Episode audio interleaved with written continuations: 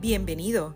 El propósito de este podcast es sembrar semillas de luz para recordarle a cada persona de su grandeza y de su valor. Mi nombre es Kio y soy la voz detrás de este proyecto.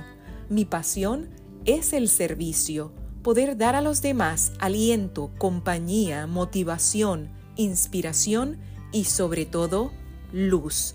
Mi filosofía de vida y mis servicios se enfocan en el amor y la compasión para llevar a las personas de regreso a su verdadera esencia, al amor. Si quieres conectar conmigo, me encuentras en Instagram como arroba kio-colón. Te invito a que me sigas y visites mi biografía para conocer más acerca de mis proyectos.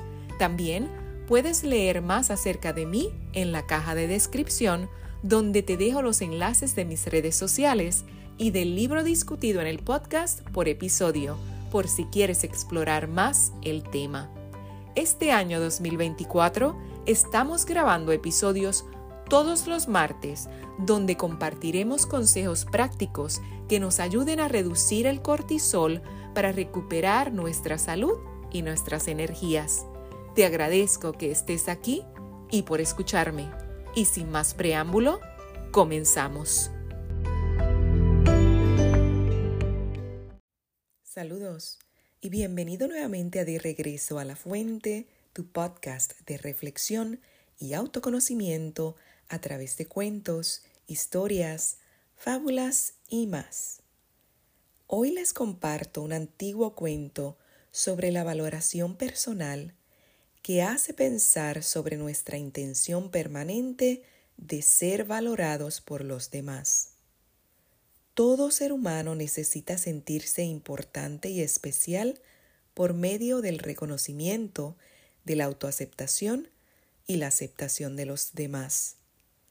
Es esencial tener un sentido sano de valor personal. Resulta casi imposible vivir si sentimos que somos de muy poco valor o si no nos gustamos a nosotros mismos. John Drescher. Hoy comparto contigo el verdadero valor del anillo. Cuento de Jorge Bucay. Un joven concurrió a un sabio en busca de ayuda. Vengo, maestro, porque me siento tan poca cosa que no tengo fuerzas para hacer nada. Me dicen que no sirvo, que no hago nada bien, que soy torpe y bastante tonto. ¿Cómo puedo mejorar, maestro? ¿Qué puedo hacer para que me valoren más? El maestro, sin mirarlo, le dijo, Cuánto lo siento, muchacho. No puedo ayudarte. Debo resolver primero mis propios problemas. Quizá después. Si quisieras ayudarme tú a mí, yo podría resolver este tema con más rapidez y después tal vez te pueda ayudar. Eh, encantado, maestro, titubió el joven, pero sintió que otra vez era desvalorizado y sus necesidades postergadas. Bien, asintió el maestro. Se quitó un anillo que llevaba en el dedo pequeño de la mano izquierda y dándoselo al muchacho, agregó Toma el caballo que está allí afuera y cabalga hasta el mercado. Debo vender este anillo para pagar una deuda. Es necesario que obtengas por él la mayor suma posible, pero no aceptes menos de una moneda de oro. Vete y regresa con esa moneda lo más rápido que puedas. El joven tomó el anillo y partió. Apenas llegó, empezó a ofrecer el anillo a los mercaderes. Estos lo miraban con algún interés hasta que el joven decía lo que pretendía por el anillo. Cuando el joven mencionaba la moneda de oro, algunos reían, otros le volvían la cara, y solo un viejito fue tan amable como para tomarse la molestia de explicarle que una moneda de oro era muy valiosa para entregarla a cambio de un anillo. En afán de ayudar, alguien le ofreció una moneda de plata y un cacharro de cobre, pero el joven tenía instrucciones de no aceptar menos de una moneda de oro, así que rechazó la oferta.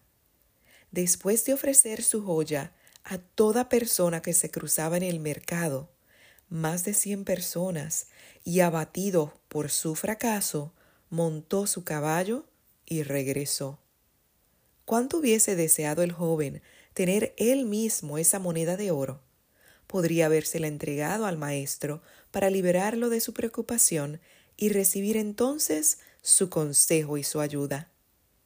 Maestro, dijo, lo siento, no es posible conseguir lo que me pediste.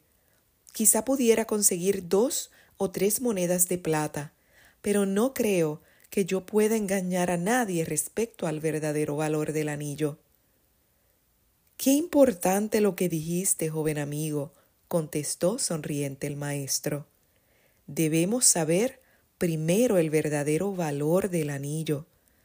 Vuelve a montar y vete al joyero. ¿Quién mejor que él para saberlo?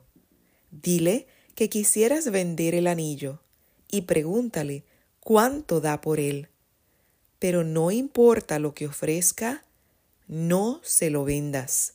Vuelve aquí con mi anillo. El joven volvió a cabalgar. El joyero examinó el anillo a la luz del candil, lo miró con su lupa, lo pesó y luego dijo Dile al maestro, muchacho, que si lo quiere vender ya, no puedo darle más de cincuenta y ocho monedas de oro por su anillo. ¿Cincuenta y ocho monedas? exclamó el joven. Sí, replicó el joyero. Yo sé que con tiempo podríamos obtener por él cerca de setenta monedas, pero no sé si la venta es urgente. El joven corrió emocionado a casa del maestro a contarle lo sucedido. Siéntate, dijo el maestro después de escucharlo. Tú eres como este anillo, una joya única y valiosa, y como tal, solo puede evaluarte verdaderamente un experto. ¿Qué haces por la vida pretendiendo que cualquiera descubra tu verdadero valor? Y diciendo esto, volvió a ponerse el anillo en el dedo pequeño de su mano izquierda. La naturaleza humana nos impulsa a satisfacer el deseo de pertenecer a un grupo social, ya sea nuestra familia, un grupo de amigos, en el trabajo. Tendemos a hacer cosas para sentir que pertenecemos a un grupo y así sentirnos seguros. Pero en algunas ocasiones esta actitud se vuelve extrema y comenzamos a sentir que necesitamos continuamente la aprobación de los demás para hacer las cosas, o tomar decisiones, o ser de tal o cual forma. Todos, en mayor o menor medida, necesitamos nuestra dosis de aprobación exterior, ya que somos seres sociales por naturaleza. Sin embargo, hay una línea que separa lo saludable de lo patológico en el contexto de las relaciones y que debemos tener en cuenta si no queremos establecer lazos de dependencia. De hecho, hay personas que pareciera tener una imperiosa necesidad por refrendar sus actos por medio de los demás. Cuando tienes miedo a ser original, genuino, espontáneo, en definitiva, ser tú mismo, por obtener la aprobación de los demás, existe un problema. Necesitar la constante aprobación de otros nos hace sentir que no podríamos hacer nada sin la afirmación de los demás y que nuestros logros no son fruto de nuestro esfuerzo o buen actuar, sino del exterior. Como dijo Steve Jobs, no permitas que el ruido de las opiniones de los demás ahoguen tu voz interior. Una frase sabia que es fácil de entender, pero difícil de llevar a la práctica ya que por regla general el ser humano desea agradar y ser halagado.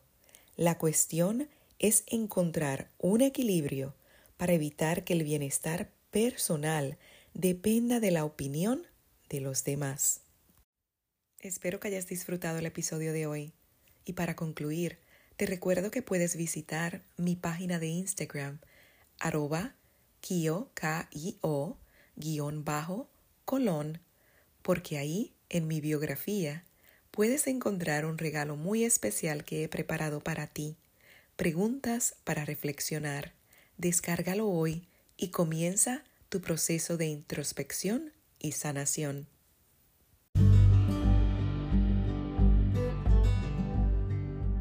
Te invito a reflexionar. Toma unos minutos, ya sea en la mañana o en la noche, para escribir en tu diario tus pensamientos, sentimientos y emociones sobre este tema.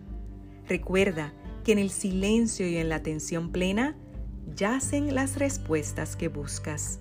La sabiduría está siempre en tu interior.